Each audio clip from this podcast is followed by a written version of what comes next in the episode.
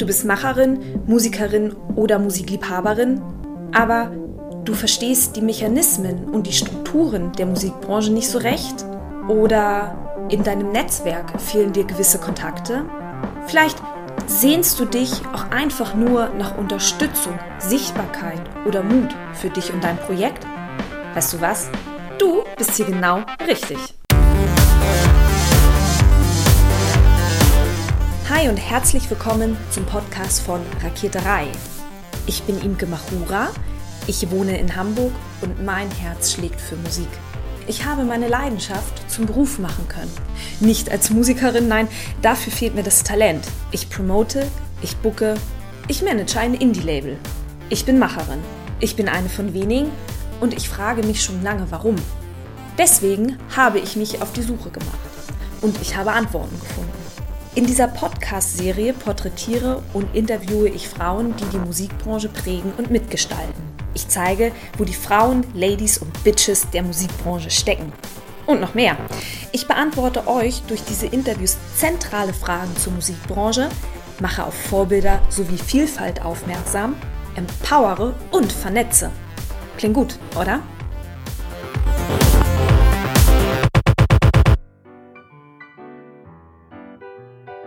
Ich bin auf Aminata Belli während des Reeperbahn-Festivals aufmerksam geworden. Ich blätterte das Programmheft durch, in dem sie als Speakerin, also Sprecherin, angekündigt wurde. Neben ihrer dunklen Lockenpracht, die mich an Tingle Tangle Bob von den Simpsons erinnerte, stach mir ihre sehr auffällige Brille sofort in die Augen. Ich wusste, die will ich kennenlernen. Aminata Belli ist 25 Jahre alt, gebürtig aus Schleswig-Holstein und sie kommt aus einer Schaustellerfamilie. Trotz wechselnder Klassen hatte sie in der Schule gute Noten, aber in eine Schublade ließ sie sich nicht stecken. Ein Streber war ich nie, aber ich saß gerne in der ersten Reihe. Ich habe mich immer gemeldet, weil ich super gerne rede. Gehörte auf jeden Fall eher, glaube ich, zu den coolen Kids als zu denen, die gemobbt werden. Aminata ist lebensfroh und gesellig. Freunde hat sie viele. Auf dem Jahrmarkt ist es so, dass man Freundschaften schließt mit den Kindern auf dem Jahrmarkt. Und in der Regel kennen sich auch schon die Eltern und die Eltern der Eltern. Man ist wie eine ganz große Familie. Ich bin auch immer noch mit meinen Schaustellerfreundinnen super befreundet. Mit 13 Jahren dann entschied sie sich, Modejournalismus zu studieren. Ganz viel Sex in the City geguckt mit 13 und ich wollte unbedingt Kolumnen schreiben, so wie Carrie Bradshaw. Sie bekam einen Studienplatz in Hamburg und zog in die Freie und Hansestadt an der Elbe. Neben ihrer Leidenschaft fürs Schreiben interessierte sie sich ebenfalls für die bunte Promi-Welt und Popkultur. Popkultur. Ich jede Bravo, jede Vogue und jede sonst was und wusste alles über jeden Designer, jeden Star, jeden Musiker, egal was im Radio lief. Ich wusste, welcher Song das ist, ich konnte alles mitsingen. Heute bezeichnet sie sich selbst als frei arbeitende Kreative, weil sie eigentlich immer etwas anderes macht. Mal moderiert sie Backstage, zum Beispiel bei Schlag den Hensler. Mal ist sie journalistisch tätig und schreibt Texte. Mal geht sie zu Kinopremieren. Mal nimmt sie an Bloggerreisen teil. Mal ist sie als Influencerin auf Instagram unterwegs. Es ist kein 9 to 5-Job, den man so bezeichnen könnte, wie irgendwie ich bin Key Account Manager und arbeite von 9 bis 18 Uhr. Ich bin ja so aufgewachsen, dass ich Sachen anmoderieren musste oder so, oder mit Leuten offen sprechen musste oder die überreden musste, zum Dosenwerfen rüberzukommen. Ist ja so ein Entertainer-Gen. Als Barack Obama zum Präsidenten gewählt wurde, wohnte sie gerade in den USA bei einer schwarzen Familie. Diese Zeit hat sie nachhaltig beeindruckt. In der Black Community hatte das halt noch einen viel krasseren Impact als auf alle anderen. Ähm, hat sich auf jeden Fall so angefühlt und der Vibe war halt total krass. Über Barack Obama sagt sie, dass sie ihn gerne einmal treffen wollen würde. Ich finde ihn einfach witzig und toll und ich würde mal gerne mit ihm ein Käffchen trinken.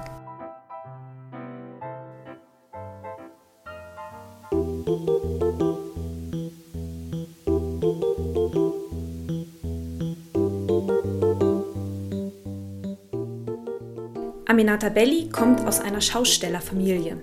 Mittlerweile wohnt sie in Hamburg und arbeitet als Journalistin, moderiert Musiksendungen im Warner Music YouTube-Channel und ist Influencerin. Ich möchte herausfinden, wie sie sich selbst sichtbar macht und selbst vermarktet. Wusstet ihr eigentlich, dass es drei Arten von Musikern gibt? Auch darüber haben wir gesprochen.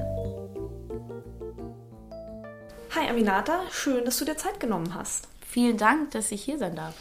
Du bist beruflich in der Mode und auch in der Musikbranche unterwegs und in den sozialen Netzwerken wie YouTube und Instagram sichtbar. Als ich mich über dich informiert habe, habe ich neben deinem Instagram-Kanal, auf den wir nachher noch zu sprechen kommen, bin ich auf deinen YouTube-Kanal gestoßen und dieser Kanal hat ungefähr 29.000 Abonnenten mit insgesamt 2 Millionen Aufrufen und ich glaube seit 2011 gibt es deinen Kanal. Mhm. Das waren jetzt so die Eckdaten.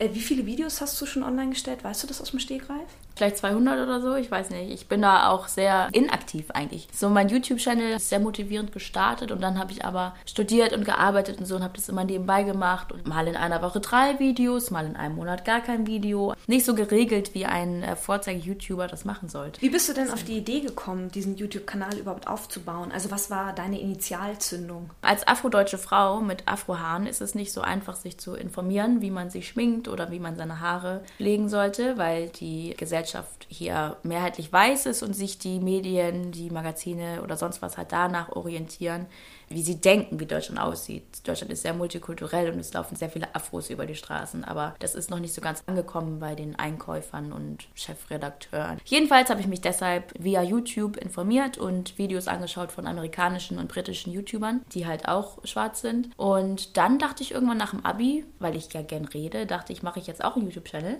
weil es gibt ja noch mehr afrodeutsche Mädchen, die vielleicht auch ein afrodeutsches Mädchen brauchen, die denen das dann erklärt. Das heißt, was willst du mit deinem YouTube-Kanal erreichen? Erreichen? Mittlerweile will ich, glaube ich, gar nichts mehr mit meinem YouTube-Kanal erreichen. Aber ich habe es erreicht, dass sehr viele Mädchen, die so aussehen wie ich, irgendwie empowered wurden dadurch, weil mir sehr viele geschrieben haben, sehr viele sagen, durch meine Videos oder durch mich tragen sie ihre Haare jetzt auch offen. Sie haben immer einen Dutt getragen und sich nicht getraut, den Afro zu rocken und dass ich denen dazu verholfen habe. Und viele schreiben mir, dass ich zu mir aufblicken kann und es toll finden, dass ich sie quasi vertrete. Aber mein YouTube-Channel will ich insofern nichts erreichen, dass es sich einfach nur schön anfühlt. Es ist toll mit der Community Community irgendwie zu quatschen. Ich habe verschiedene Themen, die ich bespreche dort. Sei es Afrohaare, kann aber auch Trennung sein oder politische Themen können es sein. Im Prinzip will ich einfach nur das Wort weitergeben und Menschen erreichen. Das will ich erreichen, nicht nichts. Ich will Menschen erreichen, ja. Da habe ich gesehen, dass du persönliche Geschichten und Mode irgendwie miteinander kombinierst. Woher kommen die Ideen für die Inhalte deiner Videos? Aus dem Leben was mich interessiert, was ich irgendwo gesehen oder gelesen habe, was von der Community kommt, das thematisiere ich auch in meinem YouTube-Channel. Ist quasi wie so ein Tagebuch oder Kolumne. Mit dem YouTube-Kanal war das ja im Prinzip so dieser Weg in die Öffentlichkeit oder hast du dich für einen Weg in der Öffentlichkeit entschieden? Wie hast du diese, ich sag mal, in Anführungsstrichen Online-Gefolgschaft dir aufgebaut? Also von dem Gedanken, ich mache einen YouTube-Channel bis heute 29.000 Abonnenten. Wie bist du da vorgegangen? Ganz intuitiv. Also ich habe nie so richtig Follower-Phishing betrieben. Also wenn man ganz viele andere Sachen kommentiert und sehr viel hochlädt, immer zu gleichen Zeiten und so weiter, dann bekommt man ja mehr Follower. Das habe ich nie gemacht, sonst hätte ich auch mittlerweile sehr viel mehr Follower als die, die ich habe. Ich habe einfach das gemacht, worauf ich Bock hatte, in der Hoffnung, dass jemand anderes das auch toll findet. Und dann wurden es halt irgendwie immer mehr, die es auch toll fanden. Du nimmst in deinen privaten Räumen auf, habe ich in deinem YouTube-Channel gesehen. Wir haben da vorhin schon kurz drüber gesprochen. Mittlerweile machst du das nicht mehr, aber du hast es früher gemacht. Doch, ich mache es immer noch. Aber es ist eine andere Wohnung, aber man sieht eigentlich nur eine weiße Wand. Also es kann im Prinzip überall sein. Wie viel von der privaten Aminata stecken drin in diesen Videos? Komplett alles. Was beachtest du, wenn du diese Video aufnimmst? Also du hast gerade schon gesagt, in der neuen Wohnung sieht man jetzt nur noch irgendwie eine weiße Wand. Ist dir deine Privatsphäre wichtiger geworden? Meine Privatsphäre ist mir nicht wichtiger geworden. Die Wohnung ist einfach hässlicher geworden. Ich habe vorher woanders gewohnt, in einer ganz tollen Wohnung und habe auch eine Roomtour Tour gemacht und die ganze Wohnung gezeigt, komplett. Also damit habe ich eigentlich kein Problem. Aber Privatsphäre ist mir sehr wichtig. Weiß nicht, ob ich mittlerweile nochmal meine ganze Wohnung zeigen würde. Bin halt jetzt so in dem Alter oder in dem Feeling, dass ich weiß, da wo ich jetzt wohne, da werde ich eh nicht für immer wohnen. Ich glaube, wenn ich ein Haus hätte und so und das wäre mein Zuhause und ich bin da jetzt gesettelt und ich werde da bleiben, dann würde ich es vielleicht auch nicht so teilen, wie ich das jetzt mache oder wie ich es früher gemacht habe. Gehe ich damit so sehr locker um, weil das eh alles nur fürs Jetzt ist. So. Warum würdest du das nicht teilen, wenn du im Haus wohnen würdest? Mhm. Weil es halt meins ist, manche Sachen vielleicht einfach bewahren sollte. Du moderierst Sendungen, dem Warner Music YouTube-Channel. Ich habe gesehen, We Love Our Fans, im Prinzip ein Format, in dem Musiker ganz schnell Fragen beantworten müssen. Und ich bin auf Warner on the Road gestoßen. Da sind sicherlich noch andere Formate, aber das sind die beiden, die mir jetzt erstmal ins Auge gefallen sind. Ich habe mir eine Folge angeguckt, da warst du auf dem Lollapalooza unterwegs, hast Leute angequatscht, dich mit Musikern unterhalten. Du hast das Feeling von dem Festival wiedergegeben. Sommer, Sonne, gute Laune. Du bist immer gut gelaunt. Bist du so oder ist das ein Image? Nee, das ist kein Image. Ich bin natürlich nicht immer gut gelaunt. Aber ich bin schon sehr auf gut gelaunt. Liegt aber auch darin, dass ich zum Beispiel wie beim Lollapalooza, war ich halt so drei Tage straight so gut gelaunt, weil ich die ganze Zeit dachte, Alter, ich krieg einfach mal Geld dafür, dass ich zu einem Festival fahre, mit Musikern rede und das Geilste machen kann, was ich machen könnte. Und dann ist es aber auch noch dein Job. Da kannst du halt nur glücklich sein. Wir haben da vorhin im Vorgespräch ganz kurz drüber gesprochen. Du hast erzählt, du hast gerade wahnsinnig viel um die Ohren und es gibt zwei Arten von Stress. Ja, Eustress und Distress. Das habe ich in der Schule gelernt. Ich habe nämlich Abitur an einem Gymnasium für Gesundheit und Soziales gemacht und da hatten wir auch Medizin und haben sehr viele Krankheiten und so gelernt und äh, alle möglichen Hormone und wie der Körper funktioniert, pipapo. Und es gibt zwei Arten von Stress, Eustress und Distress. Der Eustress ist der euphorische Stress und der Distress ist der schlechte Stress. Und der euphorische Stress ist halt der, den man hat, wenn man halt Stress hat, aber du hast hast so einen Stress, das ist so ein, so ein geiler Stress und du kriegst dann noch mehr Bock, irgendwie das zu machen. Das ist eigentlich viel zu viel, aber es pusht dich halt total. Und das ist auch der Stress, der einen nicht kaputt macht. Also wenn man zu gestresst ist, dann wird man ja am Ende daran sterben. Das wissen wir ja auch mittlerweile. Aber das liegt ja auch nur daran, wie man sich selbst sieht. Also ein Schüler ist ja teilweise genauso gestresst wie ein Manager, weil der halt ein anderes Stresslevel hat, weil anders ausbalanciert. Also ich habe gar keinen Stress und alle Leute, die mich gerade treffen in den letzten Tagen, sind so, boah krass, du warst hier und dies. Also ich, am Sonntag war ich auf einer Filmpremiere in München München und musste am nächsten Morgen um 4.30 Uhr aufstehen, weil ich nach Berlin geflogen bin für einen Dreh. Und dann musste ich nach dem Dreh von Berlin nach Hamburg und war gestern noch auf einer Veranstaltung und war um 12 im Bett. Und ich dachte eigentlich voll krass, ne? Aber ich fand es jetzt nicht stressig, weil es war halt alles geil und hat Spaß gemacht. Es ist euch Stress. Genau. Und deshalb ist es auch irgendwie kein Stress. Aber was machst du denn, wenn du mal einen schlechten Tag hast und trotzdem performen musst? Das ist eine gute Frage. Also ich bin auch ein echt schlechter Performer. Ist mir auch aufgefallen. Das muss ich auch noch lernen. Und ich sehe das auch an anderen Leuten, die irgendwie im Fernsehen sind oder mit denen ich arbeite und so, dass es echt so Entertainer sind und die funktionieren. Und das habe ich, glaube ich, noch nicht so gut hinbekommen, dass ich funktioniere oder dass ich sage, so jetzt muss ich performen. Eigentlich bin ich immer so, wie ich bin und dann finden die Leute das halt witzig oder gut. Und sobald auch jemand sagt, so mach mal, sei mal lustig oder so, boah, das ist dann für mich total schwer, dann lustig zu sein. Aber wenn jetzt keiner was sagt, dann ist es am Ende meistens lustig oder so. Aber dieses Perform, weiß ich nicht, das ist schwierig. Aber ich versuche mich daran zu erinnern, wann ich einen schlechten Tag hatte und performen musste. Wenn, dann hatte ich einen Kater. Hab mich zusammengerissen und mir gesagt, dass ich nie wieder irgendwie mit einem Kater irgendwo hingehen würde zu einem Job. Ich meine, das sollte man eh nicht machen, aber habe ich schon getan und einfach ja zusammengerissen und ausgelernt. Lass uns nochmal zu den sozialen Netzwerken zurückkehren.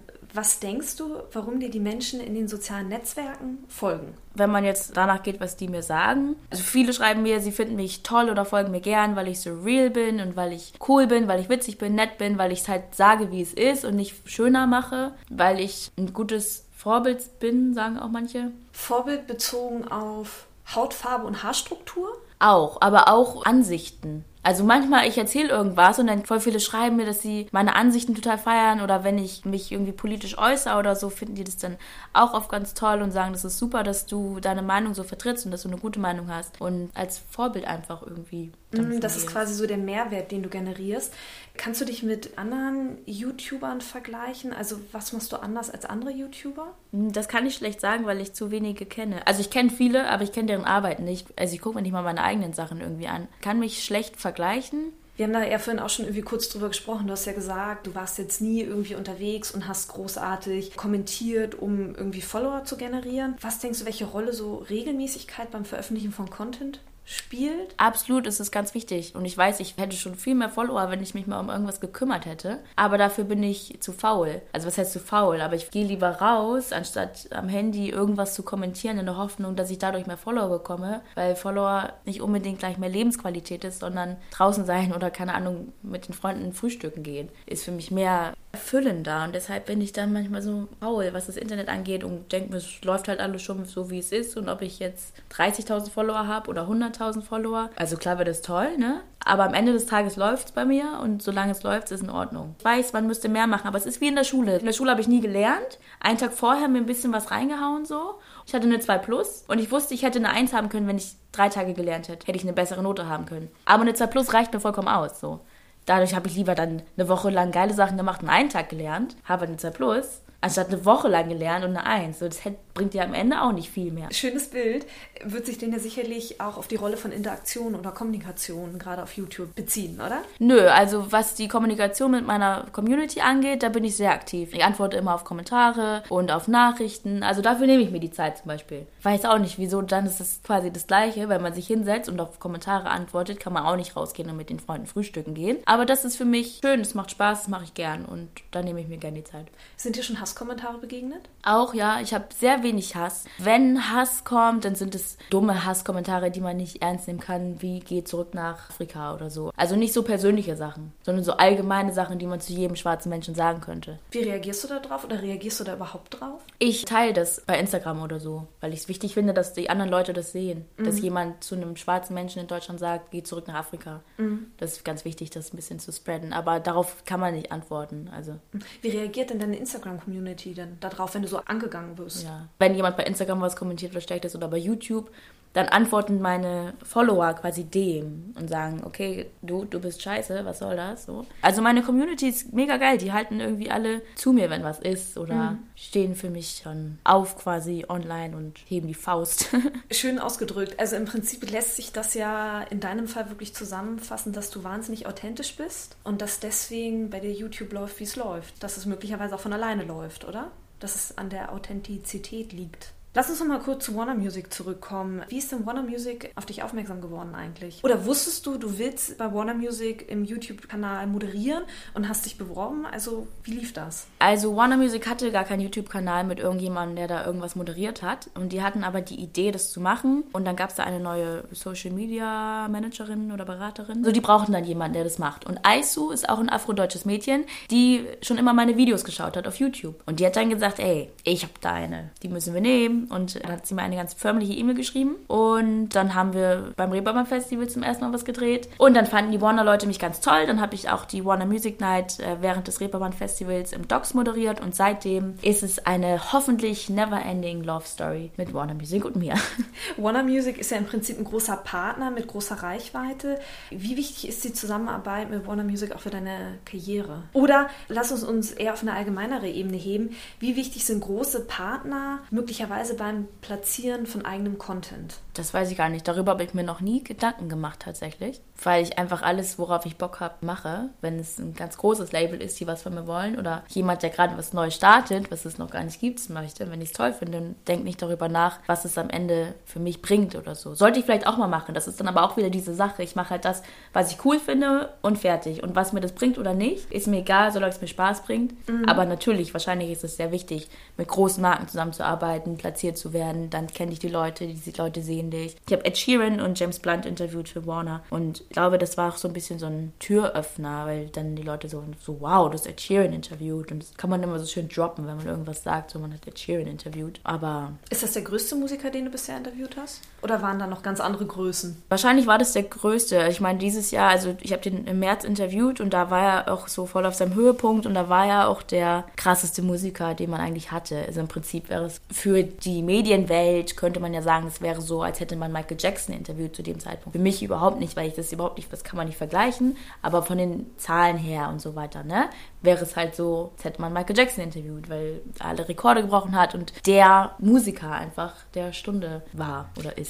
Als wir uns kennengelernt hatten, die Geschichte erzählt, dass es drei Arten von Musikern gibt. Die super coolen, die weniger coolen und die super entspannten. So abhängig von der Größe der Musiker. Mhm. Das erzähle ich jedem, ne? weil das mhm. ist so gut, das ist das Beste, was ich dieses Jahr quasi gelernt habe. Also es gibt drei Arten von Musikern. Die, die am Anfang sind, die noch voll euphorisch sind und noch voll auf dem Boden geblieben, super cool mit dir reden, einfach normal sind. Zum Beispiel Alice Merton. Ich habe Alice Merton gerade interviewt, die war bei Stark den Handstar zu Gast und dort habe ich mit Alice Merton gesprochen, die genau an diesem ersten Punkt war und man sich nur denkt, wow, hoffentlich bleibst du für immer so. Und dann gibt es die zweiten, die sind gerade am Höhepunkt, alles läuft super, voll die Überflieger, die sind halt irgendwie noch jung und gerade voll auf ihrer Wolke und die sind halt voll abgehoben. Da denkst du dir, ey, was geht denn ab bei dir? Und dann gibt es Typ C, das sind die, die schon lange erfolgreich sind und super cool sind und man denkt sich, krass, du bist voll der Superstar und du bist voll normal, weil dann erwartet man ja sonst was. Man erwartet ja dann die weißen Rosen und weißen Teppiche für die und sonst nichts anderes im Hotelzimmer oder so. Aber das ist dann bei Typ C nicht so, weil die sind schon so lange erfolgreich, dass sie wieder auf ihr Leben klarkommen und wissen, sie sind auch nur Menschen, wie alle anderen auch. So waren zum Beispiel Linkin Park. Irgendwie dachte, wow, Linkin Park und so. Also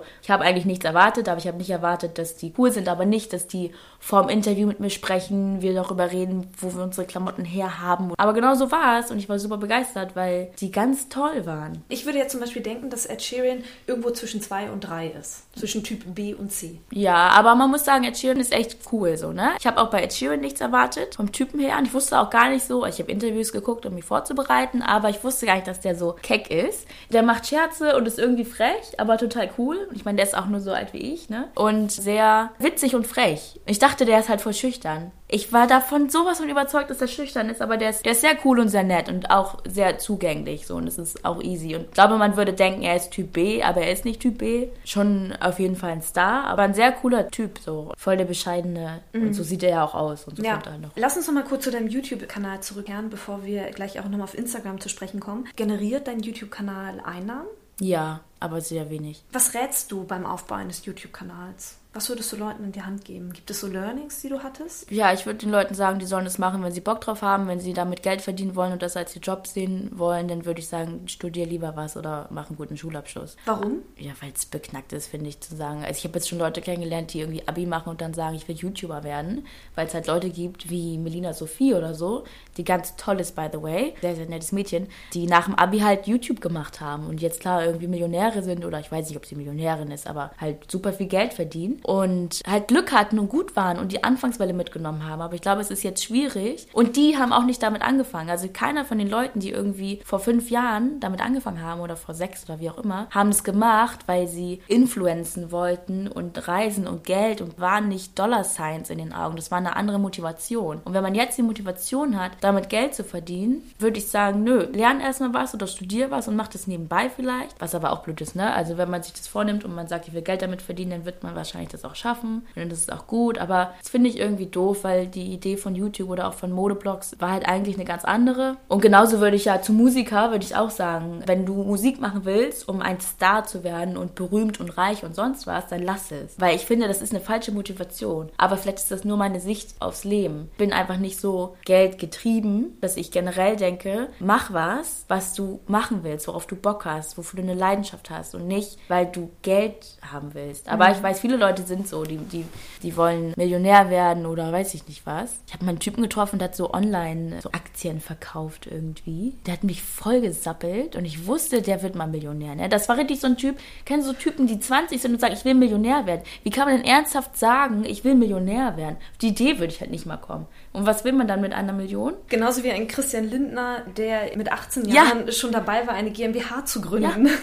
Total krass. Aber ja, jedem das seine. Ansonsten eigentlich würde ich den Leuten raten, kauft euch ein Mikrofon, macht es bei gutem Licht, macht es mit guter Qualität, weil heutzutage ist YouTube auch nicht mehr YouTube. Alles sieht aus wie eine Fernsehshow und ist super produziert. Macht es einfach genauso super und dann wird es super. Würdest du es wieder machen, YouTube-Kanal aufbauen? Rückblickend. Ja, rückblickend mit dem Wissen von heute würde ich alles genauso machen, wie ich es gemacht habe. Das ist schön. Das stimmt. Wir haben vorhin auch schon ganz kurz im Vorgespräch darüber gesprochen. Influencer. Du hast, was habe ich gesagt, 29.000 Abonnenten Pi mal Daumen, auf YouTube. Du bist Influencerin. Was sind für dich Influencer? Siehst du dich selber als Influencerin? Also die Leute betiteln ja äh, viele Menschen als Influencer, die im Internet irgendwie tätig sind und eine große Followerschaft haben. Und deshalb würde ich, demnach bin ich auch ein Influencer. Aber ich sage auch immer gerne, dass wir alle eigentlich Influencer sind, weil ich das auch finde. Halt nur Influencer mit mehr oder weniger Reichweite. So ist zum Beispiel meine Mutter influenzt ja auch, indem sie irgendwas trägt und ihre Nachbarin sieht das und die kauft sich das dann auch. Also so funktioniert ja die ganze Welt. Also haben die sozialen Netzwerke das Influenzen einfach nur verändert und mehr,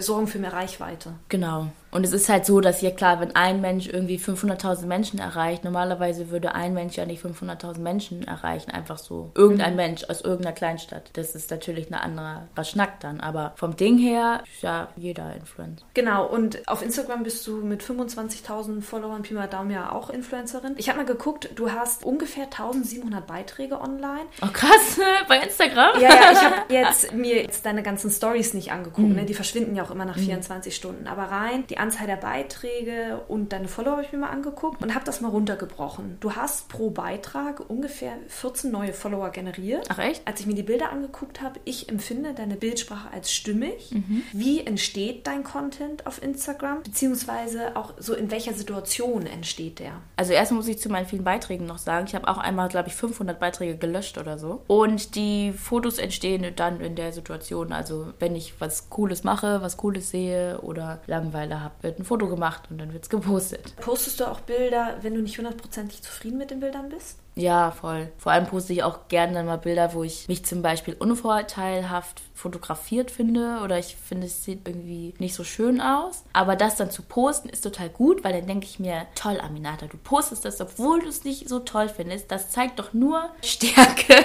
Ist das nicht ein persönliches Empfinden, wann ein Bild gut ist und wann nicht? Weil als ich mir deinen Kanal zum Beispiel angeguckt habe, dachte ich, jedes Bild ein Treffer. Ich habe es nicht wahrgenommen, dass da unvorteilhafte Bilder dabei sind. Ja, das ist ja das Ding, deshalb poste ich das dann ja auch, weil ich weiß, weiß, das finde halt eh nur ich jetzt gerade. Weil Frauen sind ja dann mit ihrem Körper oder wie auch immer sowieso mal viel kritischer als alle anderen. Ich habe mal so ein Foto gepostet, wo ich so ganz komische Beine hatte. Es sah, sah so aus, als wären meine Beine umgeknickt. Aber es war mir egal, weil die Leute, die sehen ja über 1000 Bilder von mir. Wenn dann mal eins komisch aussieht, dann denken die ja nicht, was ist denn jetzt? Sie wissen ja, keine Ahnung, das ist halt Stabschutz und das ist halt, ist halt einfach so. Was deckst du inhaltlich auf Instagram ab? Also hast du einen inhaltlichen Fokus oder bist du als Person wichtig? Hm, ich habe keinen so inhaltlichen Fokus. Ich glaube, mein inhaltlicher Fokus ist mein Leben und alles drumherum. Wenn zum Beispiel die Wahlen anstehen, da habe ich ganz viel zur Wahl gemacht. Wenn ich irgendwas sehe oder so, dann thematisiere ich das, genauso wie auf meinem YouTube-Channel. Also alles das, was mir im Leben begegnet, worüber ich vielleicht sprechen möchte oder was ich einfach schön finde, das ist dann da zu sehen. Das ist im Prinzip deine Strategie. Ist das eine Strategie, die du dir vorher überlegt hast oder ist es im Machen entstanden? Also es ist nicht meine Strategie. Ich habe keine Strategie. Es ist einfach mein Output, der kommt. Würdest du sagen, dass hinter Instagram andere Mechanismen stecken, um Follower zu generieren im Vergleich zu YouTube? Ja, ich glaube schon. Es gibt viele Seiten,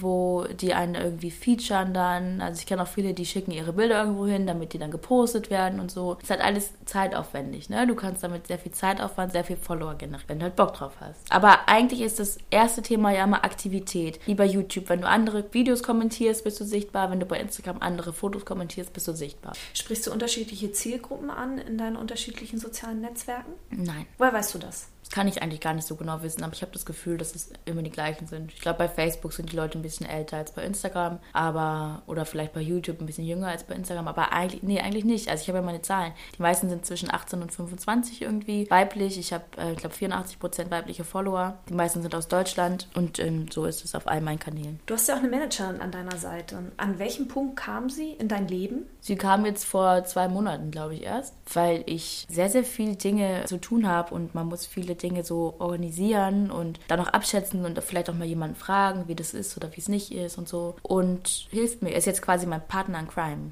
wenn ich eine Frage habe, dann frage ich sie halt. Ja. Oder wenn ich eine Frage habe, meine Mama fragen oder so, ne? Aber sie macht eher so dieses mit Leuten sprechen oder irgendwelche Gagen oder wie auch immer, solche Sachen. Da bin ich auch immer zu emotional und so. Und eigentlich will, würde ich auch immer alles ohne Geld machen. So funktioniert ja aber nicht. Der totaler Schwachsinn. Das ist ganz gut, jemanden zu haben, der so ein bisschen diesen Part übernimmt. Eigentlich bist du ein gutes Beispiel dafür, dass man erfolgreich sein kann, ohne strukturiert zu sein. Das ist schlecht eigentlich. Nee, aber das ist ja gut, dass strukturiert sein keine Voraussetzung ist. Na, eine gewisse Struktur muss man schon haben. Ich glaube, ich habe auch eine gewisse Struktur, aber ich erkenne sie einfach nur nicht. Ah, sehr schön. Wenn wir jetzt nochmal so auf deine berufliche Laufbahn in der Mode und auch in der Musikbranche zurückgucken, was sind so Learnings, die du in den letzten Jahren gesammelt hast? Einfach machen. Auch wenn man denkt, man kann das nicht machen. Oder man denkt, man hat es noch nie gemacht. Oder die Person, die vor einem da war, war viel besser. Muss man es einfach durchziehen. Und am Ende wird es immer toll. Und wenn es nicht toll wird, hat man daraus gelernt. Auf jeden Fall das Wichtigste ist, dass man das einfach machen muss. Würdest du den Weg nochmal so gehen? Ja, also wenn ich nichts ändern würde, würde ich den Weg ja auch nochmal so gehen. Auf jeden Fall. Es hat alles gut so, wie es war. Und auch wenn irgendwas nicht gut war, habe ich ja daraus gelernt. Und hätte ich nicht daraus gelernt, dann hätte ich ja jetzt nicht das Wissen. Von daher, vielleicht hätte ich mir vorher jemanden geholt, wie meine Partnerin in Crime. Weil es echt schön ist, noch mit jemandem zu arbeiten. Also ich habe das alles sehr lang selber gemacht und so. Und es ist auch wichtig, dass man das alles mal selber macht, damit man das noch mehr schätzen kann, wenn man jemanden hat, der ihm hilft. Gibt es noch irgendwas, was du hinzufügen möchtest? Man muss mutig sein und versuchen, den Weg zu gehen, auch wenn ganz viele andere den Weg gehen und wenn man denkt, man braucht den gar nicht. Also das hätte ich niemals gedacht, aber ich weiß, es gibt Leute, die denken, den Weg muss ich gar nicht nehmen, weil der ist eh besetzt oder so. Das ist Schwachsinn. Und selbst wenn der Weg besetzt ist, kann man vielleicht noch einen Nebenweg schaffen oder so. Oder man kann zurückgehen mit dem Wissen, was man dadurch gewonnen hat und einen anderen Weg gehen. Aber man muss es auf jeden Fall mal probieren. Und nicht vorher schon sagen, es klappt eh nicht, weil es wird immer klappen. Das sind sehr schöne Schlussworte. Herzlichen Dank, dass du dir Zeit genommen hast, Aminata. Danke, vielen, vielen Dank. Ich freue mich sehr.